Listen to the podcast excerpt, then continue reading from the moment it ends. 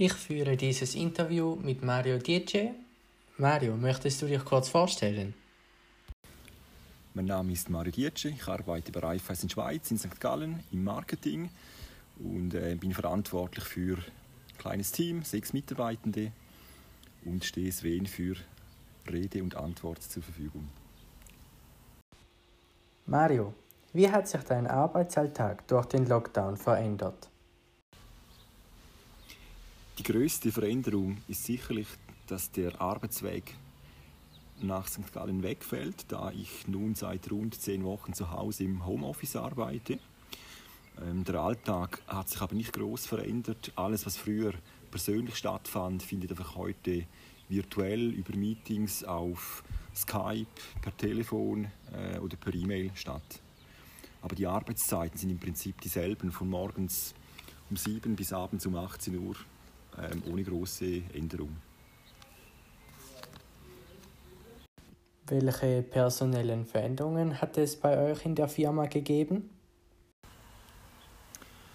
Personelle Veränderungen hat es keine gegeben bei Raiffeisen.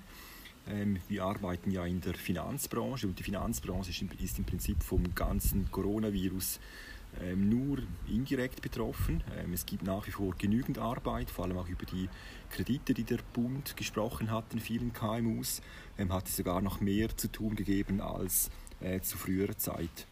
Und deshalb ja, die, die gute Voraussetzung, dass äh, in der Bankbranche keine Jobs abgebaut worden sind. Was hast du gefunden, war für dich die größte Herausforderung, die es zu meistern gab? Die größte Herausforderung ist sicherlich die Führung der Mitarbeitenden. Ähm, normalerweise ähm, habe ich die Möglichkeit, sie jederzeit, dass wir jederzeit über Projekte und Aufträge miteinander das Gespräch haben. Äh, und neu findet alles virtuell äh, nur noch statt. Und das heißt, dass man viel mehr äh, auch aktiv sein muss, um an Informationen heranzukommen. Und dass es einem auch gelingt, den Teamspirit auch in dieser Zeit hochzuhalten. Wir haben da beispielsweise zweimal pro Woche mal treffen wir uns auf eine virtuelle Kaffeepause, wo wir alle ähm, die Kamera einschalten und uns vor dem Laptop treffen und auch einfach so mal austauschen über Gott und die Welt und nicht nur über das Geschäftliche äh, am Telefon oder in den Skype-Meetings. Mario, was vermutest du, wie lange es noch dauern wird, bis wieder Normalität eintritt? Ja, wann wieder Normalität eintrifft, das wüssten wir auch alle liebend gerne. Ähm, ich denke, bis nicht eine Impfung da ist, die flächig ähm, ja, verteilt worden ist, ähm, wird es in diesem latent sehr unsicheren Zustand bleiben. Es ist eher so die Distanz, die physische, die vor allem zu nicht so bekannten Personen äh, hochgehalten werden wird. Ähm, und das kann durchaus noch bis ins Jahr 2021 ähm, hineingehen, vermute ich. Ja, aber es ist halt irgendwo auch eine, vielleicht auch eine neue Normalität, dass man nicht mehr so ähm, nah jetzt auch zu Unbekannten ist und ja, man wird, man wird sehen, wie lange das dauert, aber ich vermute bis 2021 sicher noch. Welche Arbeiten konnten bei euch nicht mehr durchgeführt werden? Es sind vor allem zwei Bereiche betroffen. Ähm, das erste ist die ganze Kundenberatung. Also vor allem März, April, als die, die Welle kam, da wurden alle persönlichen Kontakte zwischen den Kundenberatern und den Kunden, die wurden abgesagt und einmal verschoben. Ähm, und dann in einer zweiten Phase, so ab Mitte April, Anfang Mai, äh, fanden dann diese Kontakte virtuell statt.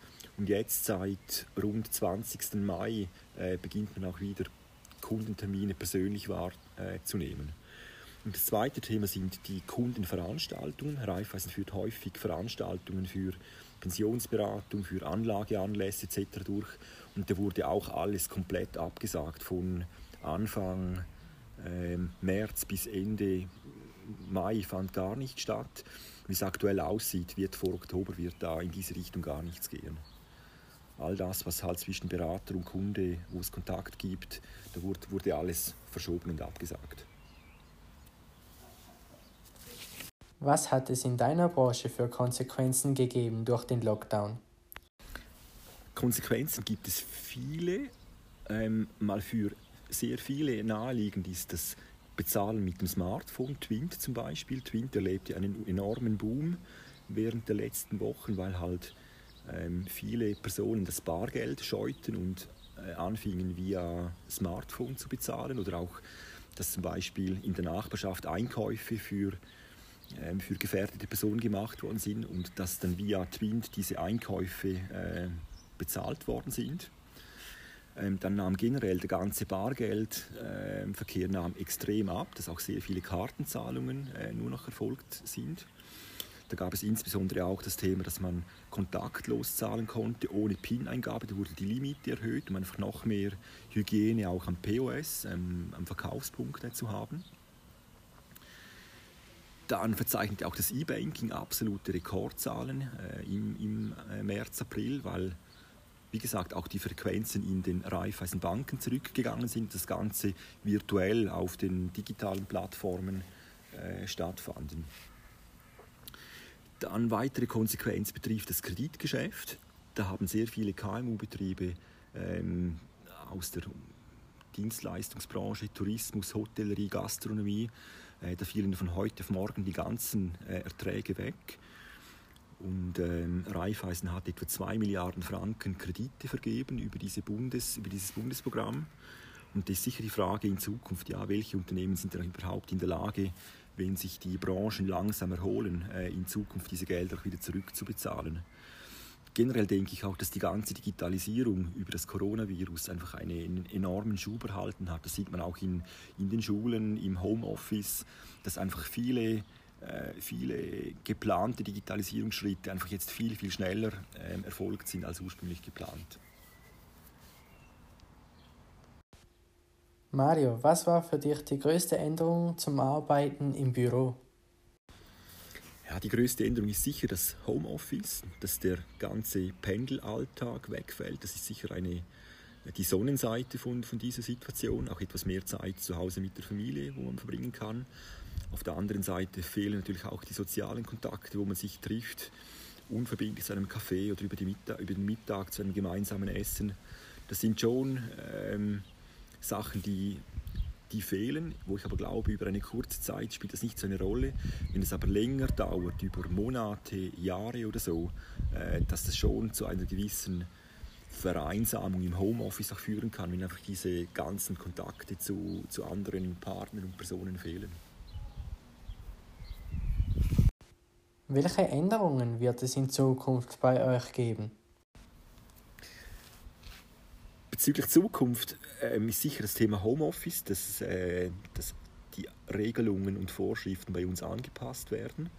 Also wir haben heute schon die Möglichkeit, dass wir zum Beispiel einen Tag in der Woche von zu Hause aus arbeiten können, ganz grundsätzlich. Wir sind auch recht gut ausgerüstet schon heute mit Computerinfrastruktur, mit Laptop, mit geschützten Leitungen direkt zu unserem Rechenzentrum. Und ähm, was sich schon zeigt, ist, dass einfach sehr viele äh, Meetings vor Ort, vor allem auch auswärts in anderen Orten, bei anderen Partnern und so, dass man sich die quasi schenken kann und vieles auch online äh, durchführen kann. Und ich vermute, dass in Zukunft das Thema von zu Hause aus arbeiten noch mehr Gewicht äh, erhalten wird und dass auch der ganze Geschäftsreiseverkehr, dass der sehr stark abnehmen wird. Ähm, sicher auch zum Wohle der Umwelt, ob es sich quasi lohnt, wegen einem stündigen Meeting von Zürich nach Berlin mit dem Flugzeug zu fliegen. Oder ob man das Ganze auch kann via Skype-Termin oder via Zoom äh, mit einer Videokonferenz abhalten kann, geht viel schneller und ist natürlich auch für die Umwelt besser. Und es kostet für den Arbeitgeber auch viel weniger Geld, weil er keine Arbeitszeit, keine Flugtarife entschädigen muss.